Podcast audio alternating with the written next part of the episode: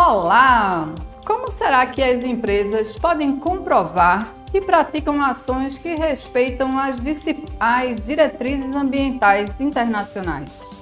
E aí?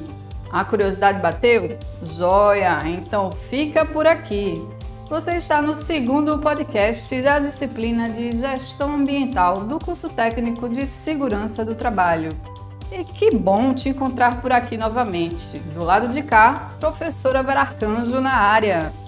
Muito legal você ter aceitado novamente o meu convite lá no livro digital e chegado por aqui, hein? Tô gostando de ver o teu nível de, de comprometimento com os estudos, tá?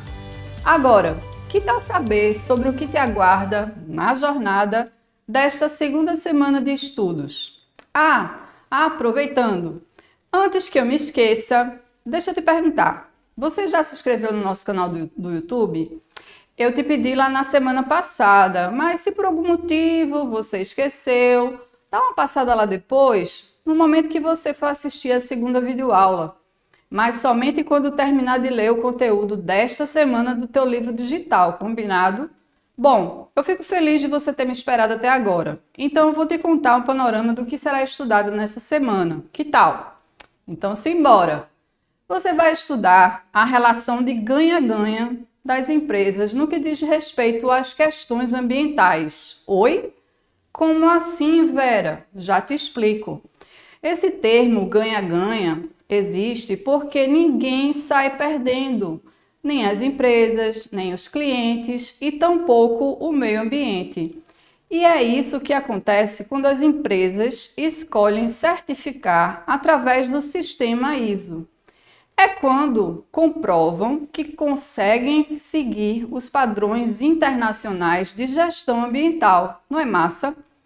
Você vai entender também sobre os procedimentos para gerar a certificação ambiental, os organismos certificadores e os tipos de auditorias que são necessárias para receber e manter a certificação. Isso mesmo que você ouviu.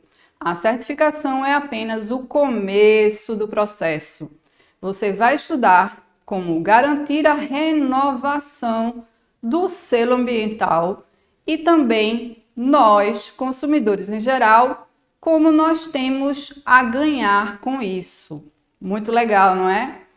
Mas muito mais legal é saber que quanto mais conhecimento o técnico de segurança do trabalho tem sobre esses assuntos, mais você vai se diferenciar no mercado de trabalho e, quem sabe, até participar de auditorias. Olha, eu confio demais no teu potencial, hein? Confie você também, viu? Então pronto. Agora eu te convido a voltar à leitura do teu livro digital e depois corre, encontra a gente lá no AVA e simbora trocar experiências ou dúvidas, tanto com os professores quanto os colegas lá no fórum, combinado? Eita, coisa boa! Aqui eu vou encerrando esse episódio, certo? Mas ainda tem muita novidade lá no AVA. Te encontro por lá!